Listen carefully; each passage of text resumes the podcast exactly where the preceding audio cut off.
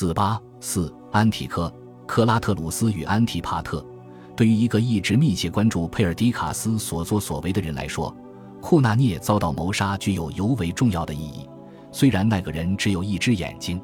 骄横的弗里吉亚总督安提柯已经无视了佩尔迪卡斯有关收复卡帕多西亚的指令，这使他与巴比伦政府之间产生了分歧。从那时起，双方对彼此的反感都在与日俱增。佩尔迪卡斯已向安提柯发出了召唤。要求其在司法程序中出庭受审，打算一劳永逸地解决这个统治问题。但是安提柯却正考虑着一个不同的计划。库纳涅逝世的消息将有助于推进该计划，并保证其取得成功。安提柯不知从哪里获悉佩尔迪卡斯打算换掉自己未婚妻的意图，即用克里奥佩特拉换掉尼卡亚，让亚历山大大帝的王位替换掉安提帕特的女儿。克利奥佩特拉的求爱之举，便是佩尔迪卡斯所怀野心的有力证据。而库纳涅横遭谋害之事，在安提克看来，即便是阿尔瑟塔斯动的手，他也完全是受到了佩尔迪卡斯的指使，则让此事盖棺定论。安提柯不会选择袖手旁观，眼睁睁地看着有一个人凌驾于诸将之上，尤其是凌驾于他的头上。安提柯与其家人秘密地乘坐雅典的船只从亚细亚海岸溜出，前往希腊北部。安提柯将在那里寻找两位听完他的消息之后便会大惊失色的将领，他们便是当时欧洲领土的指挥官老者安提帕特以及他的女婿克拉特鲁斯。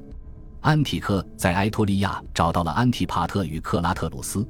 当时他们正驻扎在雪山中的营地里。经历着希腊战争最后一个残酷的阶段，埃托利亚人曾在两年之前与雅典人联合，帮助其发动了这场战争。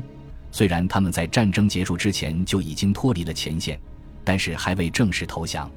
现在他们已经撤退到自己家乡的高山中，而安提帕特与克拉特鲁斯则紧随其后，对他们进行了封锁，即使是在寒冬腊月，依然保持着军事上的施压。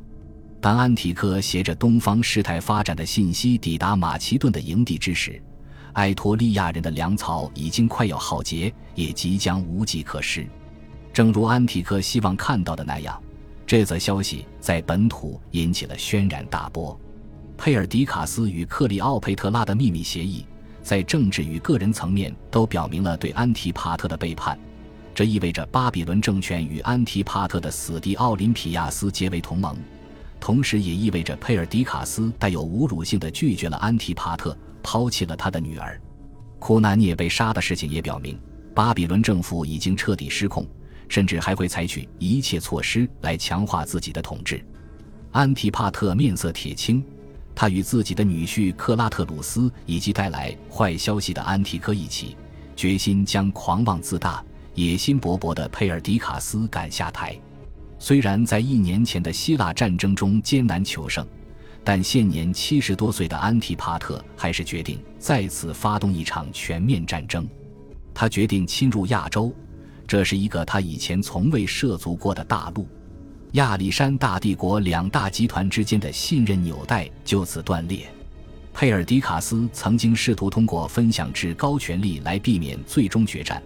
让安提帕特与克拉特鲁斯控制欧洲。将自己的势力限制在亚洲，或许假如佩尔迪卡斯没有打算总揽全局的话，各地区尚可相安无事；又或许无论如何，这个体系都会分崩离析。